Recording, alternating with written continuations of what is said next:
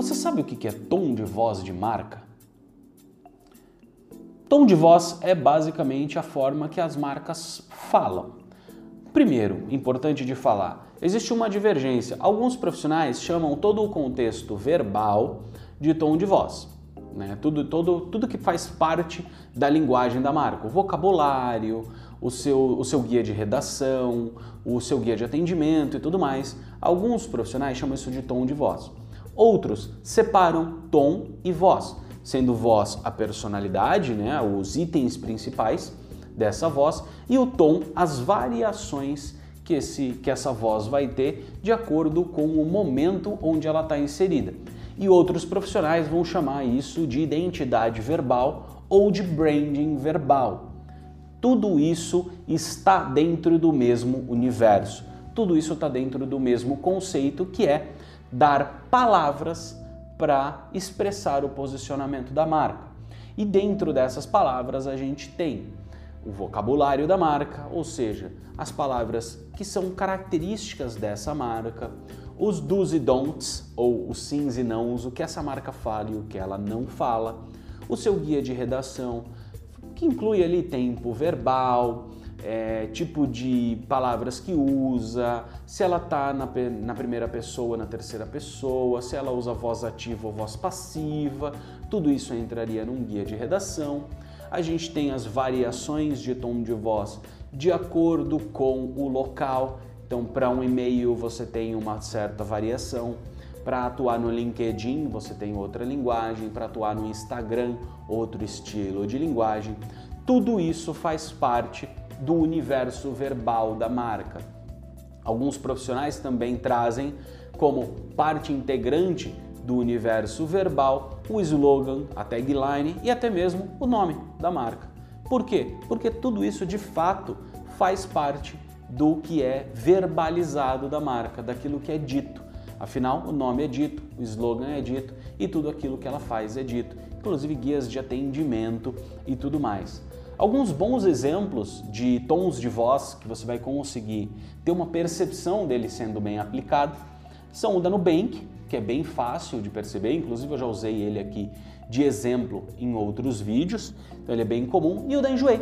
Eu também dei esse exemplo em algum dos vídeos para trás ou para frente, não sei porque eu não sei em que ordem que eu vou subir esses vídeos, mas a Enjoei também tem um vocabulário muito próprio falando de lojinha, do nosso pequeno brechó e tudo mais. Tudo isso ajuda a trazer, a tornar real, a tornar mais é, palpável o posicionamento da marca. Uma marca mais descolada geralmente tem palavras mais tranquilas. Uma marca mais rebelde geralmente usa palavras mais firmes, mais fortes, mais é, pesadas às vezes.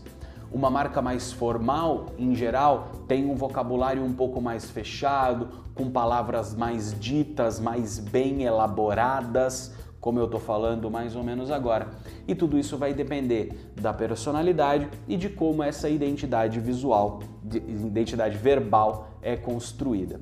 E como é que a gente constrói essa identidade verbal? Um exercício que eu gosto bastante de fazer, e muitas vezes eu faço junto com o cliente, é o exercício de personificação da marca. Como é que é esse exercício? É, eu pego essa marca, esse posicionamento que já foi criado, lembrando que não dá para ter uma identidade verbal que seja condizente ao posicionamento se eu não tiver um posicionamento muito bem definido. Então, eu pego esse posicionamento e faço um exercício de personificação. Se esse posicionamento, se todas essas crenças, esses valores, essas ideias, esses ideais estivessem numa única pessoa, como seria essa pessoa? Como ela se veste? Com que carro que ela anda? Que cores que ela prefere usar? Para que lugares que ela vai? Onde que ela mora? Todas essas informações, elas vão me dando uma percepção geral de quem é essa marca.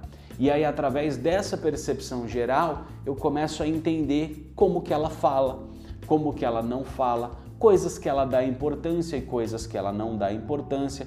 Atualmente, por exemplo, existe uma questão que é uma pergunta constante dentro da construção da identidade verbal, que é a, o uso do gênero neutro ou não. Então, uma marca que usa gênero neutro e uma marca que não usa gênero neutro, tem alguma errada, exceto a minha dicção?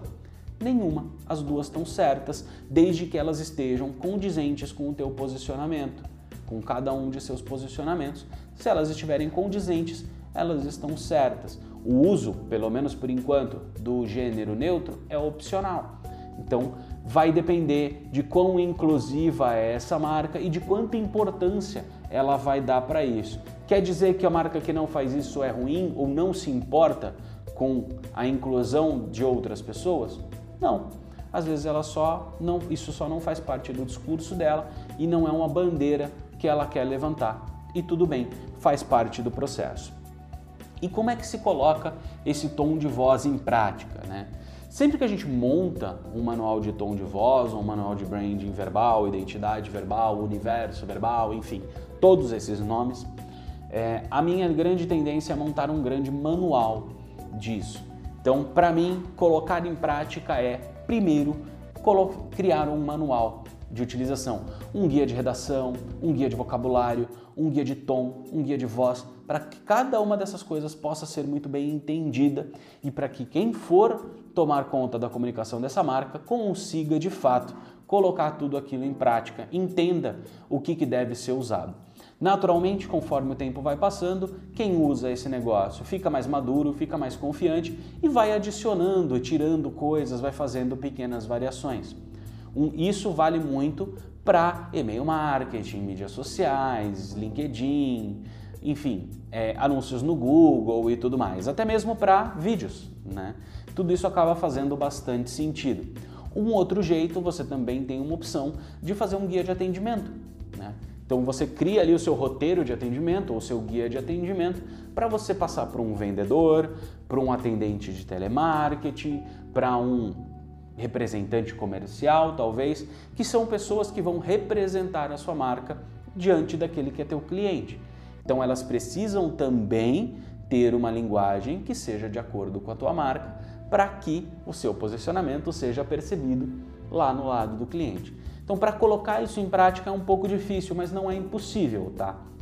Manualizando, treinando essas pessoas usando esse manual e tendo essas pessoas o manual à disposição o tempo todo e tendo a própria disposição de ler, de estudar esse manual, você consegue colocar em prática isso razoavelmente rápido. Beleza? Esse é um vídeo mais simples, um vídeo mais rápido, trazendo um pouco do que é o contexto de identidade verbal. Se você quer saber um pouco mais sobre identidade verbal, manda uma mensagem aqui nos comentários. Aproveita que você está fazendo isso, que você já está logado no YouTube para poder mandar a mensagem e se inscreve no canal. Também é, assina aqui as notificações, né? Marca aqui as notificações. E se você quiser uma resposta um pouquinho mais rápida do que eu vou dar aqui no YouTube, entra lá no meu Instagram, no arroba que você vai ter acesso a me fazer qualquer pergunta que você achar viável. Lembrando, se você quiser um pouquinho mais de profundidade dentro desse tema, me dá um toque em algum desses canais que a gente prepara um novo vídeo um pouco mais profundo, trazendo questões mais complexas sobre a construção de tom de voz de marca. Beleza? Um grande abraço e até a próxima.